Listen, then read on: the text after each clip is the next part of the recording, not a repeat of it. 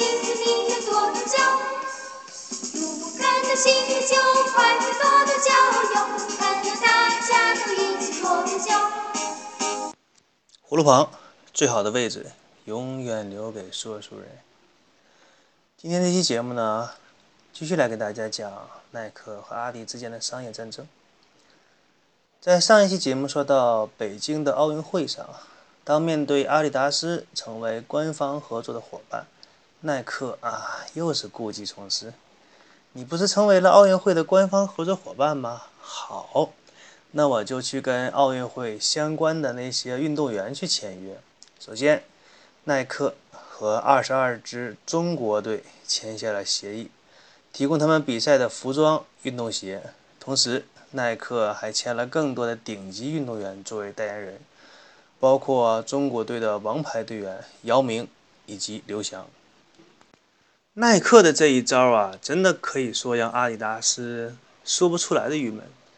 阿迪达斯成为了北京奥运会合作伙伴，为了拿到这样的头衔，他付出了十三个多亿的人民币。耐克呢，用很少的钱，却取得了跟他差不多的成绩。这个投入和收获的比例有点差距大呀。中国二十八个大项当中，二十二支代表队。都将身穿耐克标志的运动服和运动鞋来参赛，这就意味着在这二十二个队当中，无论哪一个运动员获得了奖牌，他身着耐克的这样的标志，这种比赛画面将会反复出现在各大视频网站当中，循环重播，这注定会成为一场刺激的斗地主一般的游戏。阿迪达斯是地主，而耐克却拿了一手好牌。然而呢，天下有不测的风云。正当耐克计算着他赞助的队伍能够拿多少块金牌的时候，什么沙子一袋子，金子一屋子啊，像阿凡提那八一老爷一样，正在数金币的时候啊，八月十八号，刘翔退出。刘翔的退赛可以说像晴天霹雳一样，让耐克没有预料得到。刘翔退赛不仅跟耐克造成了巨大的经济损失，另外“翔”这个字，在当年也成了网络用语当中“死”的意思。如果说中国的体育明星当中有一个人是最遭全国老百姓痛恨的，那刘翔当之无愧会评上第一人。估计这个时候啊，阿迪达斯肯定在那没事偷着乐，让你小子花少钱办大事儿啊！你再来。你再去签那些大牌球员怎么样？哎，上不了场了吧？但是阿迪达斯没有想到的是，作为广告营销界的高手啊，自然不会因为这么一点小事故就放弃宣传自己品牌的机会。耐克，他在第一时间就召开了发布会，表示对刘翔的理解以及继续对他们的支持。更让人觉得吃惊的是，就在刘翔退赛的第二天。耐克就在我国的各大报纸的头版头条上刊登了这样一幅巨大的广告：爱比赛，爱拼上所有的朋友，爱把它再赢回来，爱付出一切，爱荣耀，爱挫折，爱运动，以及和所有的人保持联系。就是这样一段煽情的文字，再加上一个刘翔的大头照。这个拥有像闪电一般的悲情广告，反而让耐克博得了广大刘翔粉丝的同情和好感。广告营销这个地方是全世界流氓最多的地方，而且是全世界聪明流氓最多的地方。如果不了解这个行业的人，你是不知道这个行业当中有多少那种聪明绝顶的流氓。为了方便大家理解，给大家分享一个小故事。让大家理解一下这种宣传界流氓的做法。说曾经有一个国家的外交大臣来到美国，因为他来之前呢，听说这里是新闻媒体可以自由报道的国度，所以这个大臣在去之前就被自己国家的人所告诫，说你去了美国之后啊，那些记者可比我们国家那些记者厉害多了，他们提问你问题的时候，你千万要小心。外交大臣说：“你放心吧，我就说我不知道，不就完了吗？一问三不知，神仙怪不得。你能把我怎么样？”于是这个大臣就来到了美国。他刚一下飞机，就被美国的一群记者乌泱的一下就给围住了。其中有个记者赶紧就把录音笔和话筒就递到了那个外交大臣的嘴边，就问他说：“你来美国想不想去美国的红灯区看一看呢？”啊，这个问题问的多阴险！大家都知道红灯区是什么地方，花钱找乐的地方。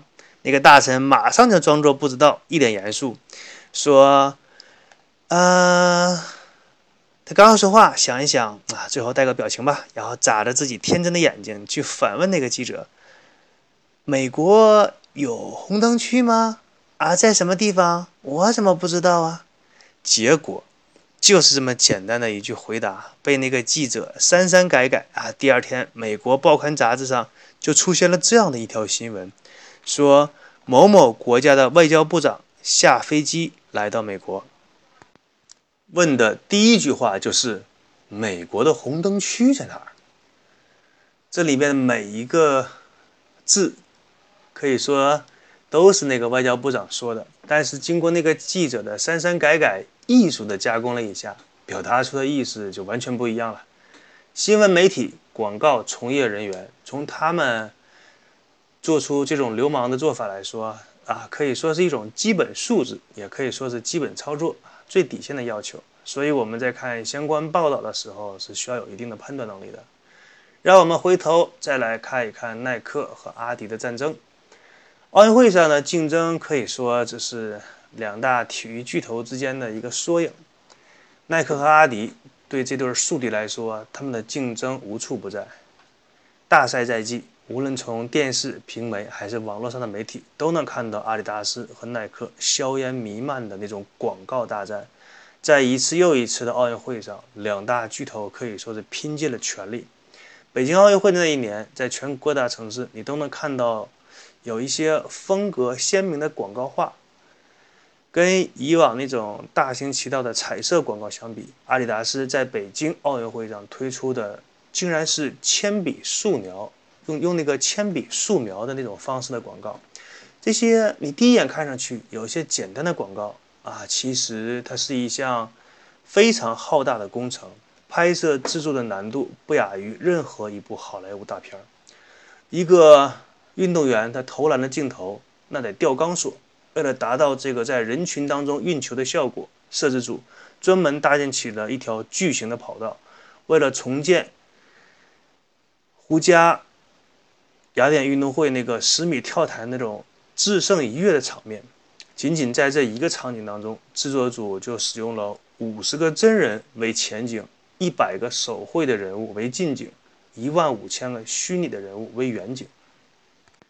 这样制作制作出来的广告自然是很精美。那么，对于阿迪达斯这样强势出击的广告，耐克自然是不甘示弱，不就是成为了奥运会的赞助商？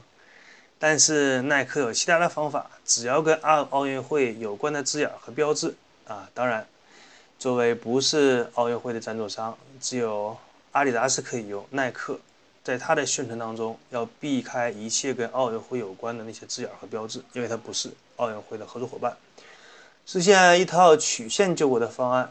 那么，相对于阿迪达斯那种精美的像史诗一般的英雄的广告，耐克的广告形象。就像是讲述老百姓自己的故事。这个说白了呢，就是两大体育巨头用的两种完全不同的方式，但是同样可以给观众留下深刻的印象，来让这些观众记住自己品牌的效果。